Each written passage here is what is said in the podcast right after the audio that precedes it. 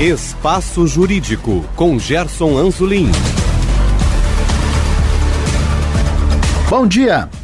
Com oferecimento do Colégio Notarial do Brasil, Seção Rio Grande do Sul, e dos cartórios de protesto do Rio Grande do Sul, iniciamos o programa Espaço Jurídico na Rádio Bandeirantes. A participação do Instituto de Estudos de Protesto de Títulos do Brasil, Seção Rio Grande do Sul, através do presidente Romário Mesari e da coordenadora jurídica da entidade, Tânia Mesari, no 14º Encontro Notarial Registral do Rio Grande do Sul. Evento que aconteceu nos dias 18, 19 e 20 de maio na PUC em Porto Alegre. A primeira manifestação que vamos ouvir é da coordenadora jurídica do IPTBRS, Tânia Mesari, que destaca a necessidade da mostra do trabalho dos cartórios. Uma preocupação que nós todos temos na condição de notários ou registradores é, mesmo que nós estejamos totalmente adequados às necessidades da, da comunidade, da sociedade, ainda os cartórios são vistos de uma forma um pouquinho, uh, vamos dizer assim, com alguma restrição, né? Mesmo sabedores de que precisam de um cartório, que o cartório lhes transmite, lhes confere segurança jurídica, as pessoas ainda vêm com alguma restrição. Por isso, uma das coisas que nos preocupa bastante nesse momento é conseguirmos mostrar para a sociedade isso que a gente já vem fazendo durante todo o tempo, desde a existência do primeiro cartório aqui no Brasil. Então, ah, essa imagem deve ser trabalhada, porque feita uma pesquisa recentemente, a instituição que uh, transmitia maior segurança para as pessoas, que elas confiavam mais, estava em segundo lugar os cartórios. Ou seja, a sociedade tem consciência disso. No entanto, ainda questiona, discute uh, somos atacados de um lado ou de outro na tentativa de acabar com os serviços, mas pelo sistema jurídico brasileiro não se acaba com o sistema, se acaba com os cartórios. Mas esse serviço obrigatoriamente terá que ser transferido para outro. Para quem? Poder público? Então, é, esta é uma das grandes questões. E a outra questão que nós estamos debatendo bastante aqui é LGPD, Lei Geral de Proteção de Dados, que nós vamos ter vários painéis, e o registro de imóveis, que está discutindo questões uh, muito abrangentes na área, e eu diria que o registro de imóveis é aquele que recentemente teve uma carga enorme junto com o registro civil de inovações. Então, o registro civil, vê bem, se até pouco tempo atrás uma pessoa não podia trocar de nome. Ah, ela deveria provar que o nome um ridículo, ou que ela estava ah, sofrendo algum tipo de restrição por conta da, do nome completo. Ela deveria justificar esse, essa questão. Hoje, não importa mais nada. Hoje a pessoa pode se dirigir até um cartório, trocar de nome, trocar de sexo. Quer dizer, é, é, então as coisas mudaram muito em muito pouco tempo, evoluíram muito e a gente até não sabe até que ponto isso é evolução ou não. Mas o fato é que as, essas novidades todas, essas necessidades da sociedade atingem diretamente a atividade notarial e registral. Eu gostaria que a senhora destacasse um pouco mais dois pontos citados. Primeiro, a questão dos serviços. No popular, a gente diria que querem abocanhar né, essa fatia dos serviços prestados pelos cartórios. E o segundo ponto, a questão da Lei Geral de Proteção de Dados. Me lembro que no evento de 2019 vocês já tratavam disso. Como é que foi esse período de adaptação à Lei Geral de Proteção de Dados, principalmente os cartórios que lidam com uma série de informações? Vamos começar então pela questão de quererem abocanhar aí essa fatia de mercado. É, na verdade, as pessoas ainda, e eu costumo dizer que são lendas, E lenda é uma coisa que não se destrói, né? Uh, lenda. Cartório passa de pai para filho. Lenda. Cartório não passa de pai para filho. Uh, dizia um tabelião magnífico, um dos maiores tabeliões que o Brasil já teve, que é o Carlos Poisel de Novo Hamburgo, ele dizia que quem trabalha na atividade adquire um gene e esse gene se transmite aos filhos. De que maneira? Uh, o meu marido, ele nasceu no prédio do cartório, em domicílio. O irmão dele nasceu em domicílio onde funcionava um cartório. Qual, é a, a, qual era a profissão do meu sogro? Óbvio, ele era registrador civil das pessoas naturais e tabelião de notas, num município muito pequenininho. O que, que aconteceu? O meu cunhado passou na, concluiu a faculdade, fez um concurso, passou em primeiríssimo lugar e escolheu para onde ir. E hoje ele é um dos maiores registradores de imóveis do Brasil. Meu marido, da mesma maneira, foi contaminado pelo gene notarial. Então, é, é comum nós vermos que o filho de algum tabelião, o irmão de um tabelião, enfim, seja também tabelião registrador. Aliás, como se isso não ocorresse em outras profissões. Então, médicos, então, engenheiros. Exatamente. Só em cartório não pode, mas não, não pode realmente. Né? O médico que constrói uma carreira, que, que constrói uma clínica, que tem uma clientela enorme, ele pode sim deixar para o filho dele. Com tabelião e registrador, isso não é possível. Nós temos até uma. É, é, criar uma figura jurídica para dizer se o tabelião morre, um filho ou um parente até terceiro grau que ficar no tabelionato, ele não pode mais responder pelo serviço, porque isso é nepotismo. Quer dizer, a gente não entende nepotismo de pessoa morta, mas sim fazer o quê? Criaram essa nova figura jurídica. Pois bem, aliado a isso, por que, que querem abocanhar essa fatia? Porque a segunda lenda é a de que tabelião e registrador ganha muito. Ah, eu diria o seguinte, Azolim, obviamente, nós temos serventias que têm um retorno fantástico. Claro, porque se localizam em grandes cidades, tem várias atribuições. No entanto, a maioria esmagadora desses tabeliães registradores não tem essa fortuna toda. Até porque, diferentemente de um órgão público, e aqui nenhuma crítica a órgão público, por favor, eu quero deixar bem claro. Se um funcionário público, um agente público, erra, causa um dano, quem é que responde? O Estado, ou seja, todos nós. Se o tabelião der causa a um erro, quem é que responde? Ele, com seu próprio patrimônio. Então, esse lado não é visto também pelas pessoas. E hoje se discute aqui no Rio Grande do Sul, e é um pleito imenso, é, a questão que envolve os cartórios que recebem renda mínima. Essa renda mínima é custeada por um fundo para que alguns tabeliães ou registradores de cartórios menores tenham a mínima condição de sobrevivência, porque apenas pelo valor dos emolumentos que eles recebem, eles não conseguiriam se manter. E por isso é que não se pode generalizar. Eu sempre digo, não se pode generalizar em nenhuma atividade, né, Angelim? Então, o cartório dá muito dinheiro, pergunta para o pessoal lá, e eu vou dizer uma cidade pequena, não deveria citar, mas, por exemplo, Capela de Santana está vago. Região metropolitana.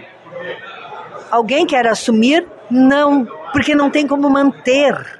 Não tem como pagar funcionário, comprar equipamento, comprar maquinário. Não tem, não se paga. Tá?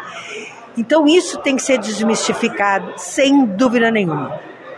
E em relação à LGPD, uh, ah, nós tivemos, além da lei geral de proteção de dados, tanto CNJ quanto a Corregedoria Geral de Justiça do Estado emitindo provimentos e regulamentos, porque os cartórios, os tabelionatos, têm algumas peculiaridades. Por quê? Quando eu falo em registro, eu tenho que acrescentar uma palavra: registro público. Ou seja, qualquer pessoa tem acesso a qualquer ato que lá está registrado. Ora, se eu agora chegar em qualquer lugar e pedir uma certidão de nascimento ou de casamento do Anzolim, o registro público é obrigado a me fornecer. Ah, mas eu vou estar divulgando dados? Não, porque isto é público. E essa publicidade a gente tem que entender da seguinte maneira: vamos fazer, não vamos fazer histórico, mas vamos entender como é que era antes. Quando se comprava ou vendia uma propriedade, havia toda uma solenidade, isso lá no direito romano. A, iam todos para a praça pública, então diziam: ó, oh, o, o, o Anzolim comprou um imóvel da Tânia. A Tânia dizia: Estou entregando o imóvel para o Anzolim. E isso ficava publicidade. Como é que vai se fazer algo nos dias atuais? Vocês já imaginaram, hein? Fazer uma solenidade a cada momento que alguém compra e vende, né? Seria, no mínimo, pitoresco, para não dizer outra coisa. Por isso é que se criou essa figura dos registros públicos, para dizer o quê? Tu não viu, o Anzolim vendendo ou comprando da Tânia, nem a Tânia vendendo ou comprando para o Anzolim. Mas está lá no único lugar que pode estar, no registro de imóveis, no local da circunscrição territorial desse imóvel. Qualquer pessoa, ela pode vir do Afeganistão, da Índia, da China, do Japão, ela vai saber onde está esta informação, essa publicidade. Então, a Lei Geral de Proteção de Dados precisava essa regulamentação, digamos assim, mais fina, eh, tanto do, da, do Conselho Nacional, do CNJ, quanto das uh, corregedorias estaduais, até porque também nas corregedorias estaduais existem muitas peculiaridades e elas, sim, sabem e impõem isso. Uh, eu diria que nós estamos muito bem. Os cartórios estão tendo uma preocupação enorme. O estado do Rio Grande do Sul está totalmente voltado para isso, uh, tentando cumprir 100% todas as regras da LGPD, bem como dos provimentos que foram editados nesse sentido. E acredito que aqui nós não vamos ter problemas. Uh, aí alguém me perguntou esses dias, foi essa semana lá no, no Instituto, alguém recebeu um boleto, golpe, boleto falso, golpe. Aí se dirige até o Instituto para saber se é verdade. O que, que nós tivemos que dizer? E aqui eu, tô, eu já vou explicar o lado notarial, porque antes eu falei do lado registral, que é público, qualquer um tem acesso. Essa pessoa foi com esse boleto e perguntou para nós: eu quero saber se isso é verdade, se vocês têm aí. O que, que nós tivemos que dizer para a pessoa? Não podemos informar. Por quê? Porque isto não está na esfera pública, área pública apenas na área notarial. Quem é que tem acesso a essa informação? Ou quem é que pode fornecer essa informação depois de se certificar que efetivamente aquela pessoa é quem está pleiteando aquela informação? O próprio tabelionato, depois de fazer essa qualificação. Nós, centrais, não podemos fazer isso, porque não somos nós os titulares dos dados. Os titulares dos dados são os tabelionados. Então impõe às centrais também muitas vezes a ideia de que a central está uh, informando, uh, transmitindo dados. Não, as centrais todas aqui. Isso vale para central, centrais notariais quanto registrais. Nós não transmitimos nenhuma informação a não ser que solicitemos aos tabelionatos e esses tabelionatos nos remetam essas informações sobre a forma de certidões a serem encaminhadas a quem solicitou. Mas não há essa possibilidade tão ampla, digamos assim. Então, a Lei Geral de Proteção de Dados, nas áreas notariais e registrais, na área notarial e registral, melhor dizendo, ela tem muitas peculiaridades. Os cartórios, então, nesse período, se a gente fizer uma avaliação lá, porque a lei é de 2018, né? Hoje estamos já praticamente cinco anos da lei. Esse período teve então uma boa adaptação, inclusive no sentido de preparação, equipamentos? Sem dúvida nenhuma aquilo que eu digo, uh, chegou num determinado momento, porque teve aquela ideia, ah, isso não vai pegar, isso não vai viger, essa coisa toda. Não, ela está aí, é uma realidade, e os cartórios, sim, foram buscar quem pudesse lhes auxiliar. E eu diria até que hoje, aqui no estado do Rio Grande do Sul, nós temos profissionais voltados para a área jurídica de, uma, a, a, de um tabelionato ou de um registro público que presta serviço para o Brasil inteiro, que, digamos assim, presta um dos melhores serviços do Brasil e que está engajado com, me parece, 150 tabelionatos de Estado, só esse profissional, mais alguns, e esse número eu não tenho, uh, registros públicos. Ou seja, nós inclusive já, produz, já conseguimos formar profissionais que podem entregar esse serviço para um tabelionato de notas já direcionado. Porque nós tínhamos uh, profissionais, vamos dizer assim, genéricos espalhados pelo Brasil, não é?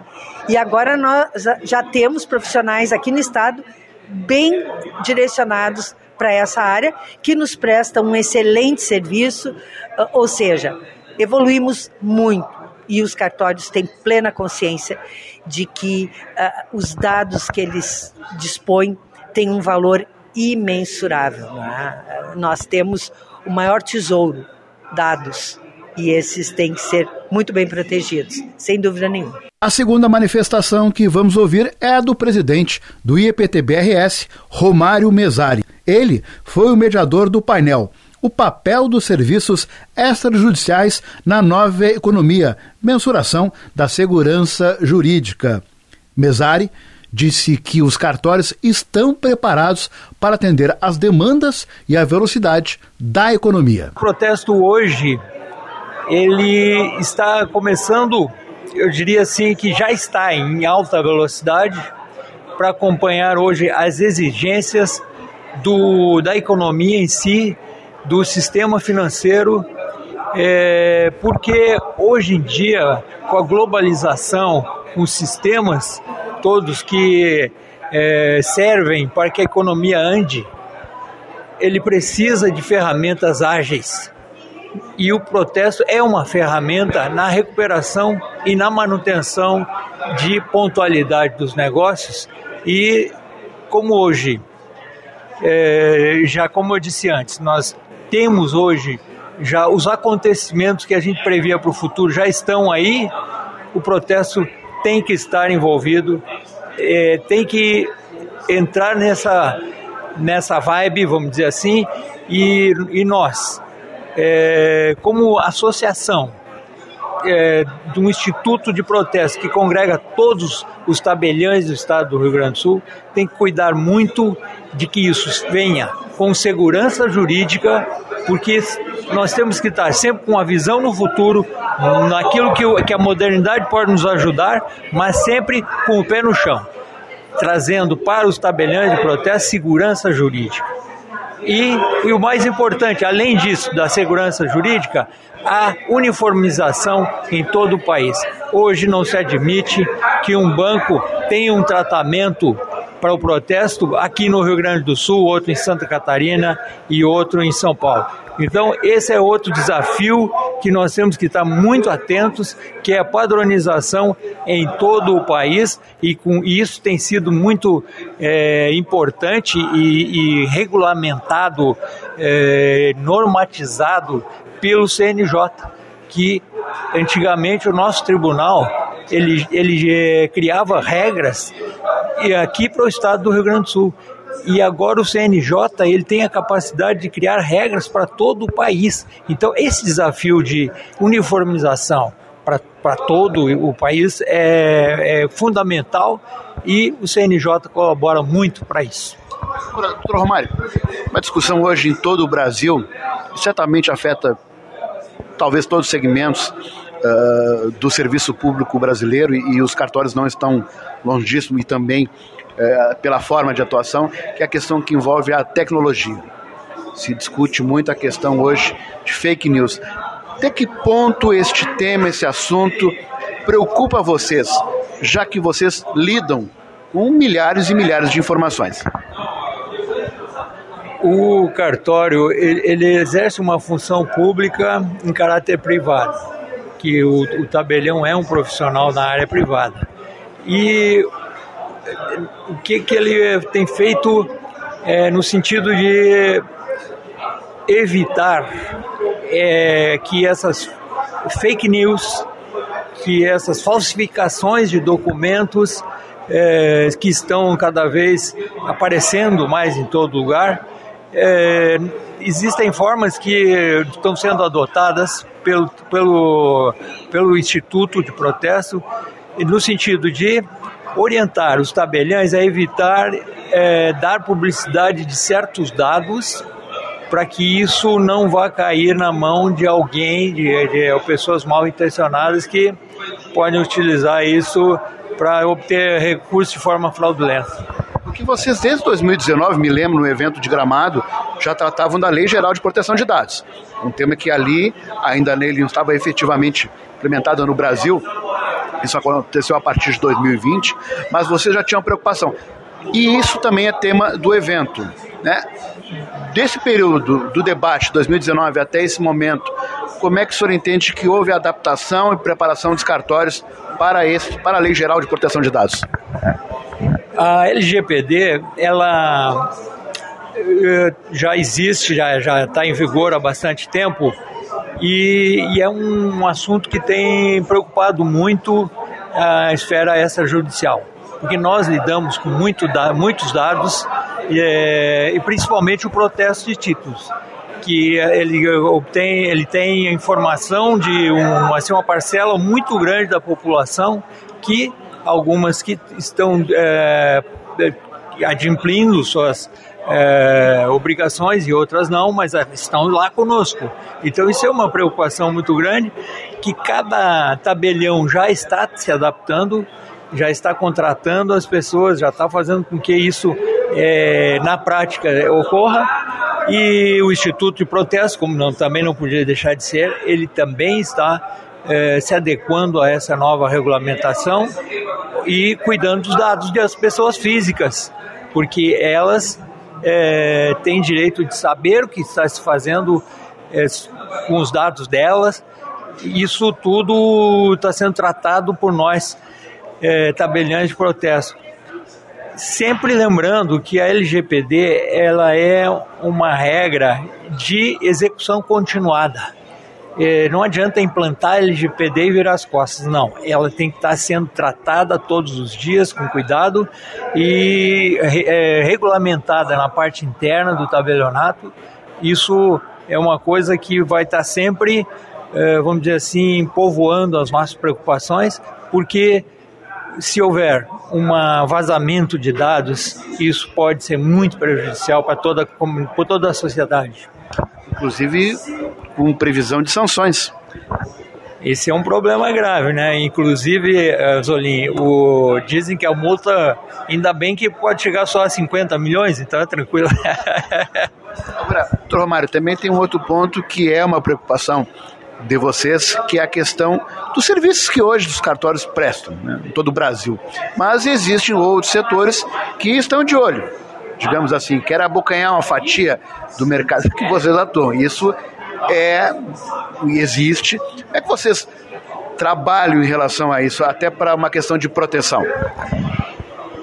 Uh, eu, eu, eu acho que a tua pergunta foi boa, mas assim, querem abocanhar uma parte do nosso serviço, eu, eu, faria, eu falaria diferente, é, já abocanharam boa parte. E, quer dizer, hoje o tabelionato de protesto ele é o único serviço extrajudicial que sofre com concorrência concorrência de birôs na esfera privada. Eles fazem a mesma coisa, assim, praticamente a mesma coisa do que os tabelionatos de protesto fazem. É, nós poderíamos dizer que fazem, mas não com a segurança jurídica que o tabelionato faz, que é um aspecto importante, e também, em segundo lugar, sem ter mesmo índice de recuperação que os tabelionatos têm. Porque hoje, para títulos que vêm, que são apresentados pelos bancos, nós temos aí um índice de recuperação de 65%, que é uma coisa muito valorizada pelo credor que gostaria de ter é, o seu o seu valor lá de volta né, para os cofres dele tão necessário. E enquanto que os birôs, embora sistemas que são de pessoas, é, na, como falei antes, na esfera privada, é, tenho lá uma automatização maior, mas não apresentam esse índice de recuperação que cai lá para 1 ou 2%.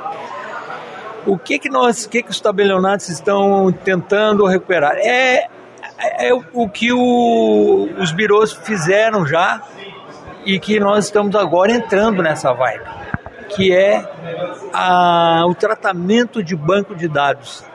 A base de dados que nós temos, ela pode sofrer a, a intervenção de inteligência artificial, é, esses algoritmos que podem nos trazer informações importantes, não só sobre a existência ou não do protesto, mas como a existência, a possibilidade de pagamento é, que, que pode ajudar o, o credor, o, o empresário, na hora de contratar o serviço e que pode ajudar também o tabelionário de protesto naquilo que ele tenta trabalhar e recuperar aqueles valores que não foram pagos. Então, esse é um trabalho que está sendo feito e, e com isso nós podemos ter iguais os birôs scores, scores de pessoas, eh, scores de, de negócios que podem ser então uh, oferecidos com uma, diria assim, algo a mais, que pode ajudar não só o tabelião, mas também toda a comunidade. Este foi o primeiro dos dois programas sobre o 14º Encontro Notarial e Registral do Rio Grande do Sul, evento que foi realizado nos dias 18, 19 e 20 de maio na PUC em Porto Alegre. Neste programa, tivemos as participações do presidente do IEPT-BRS, Romário Mesari, e da coordenadora jurídica da entidade, Tânia Mesari. Sugestões podem ser enviadas através do e-mail programa espaço jurídico gmail.com. Retornaremos na próxima semana. Bom dia, bom final de semana a todos.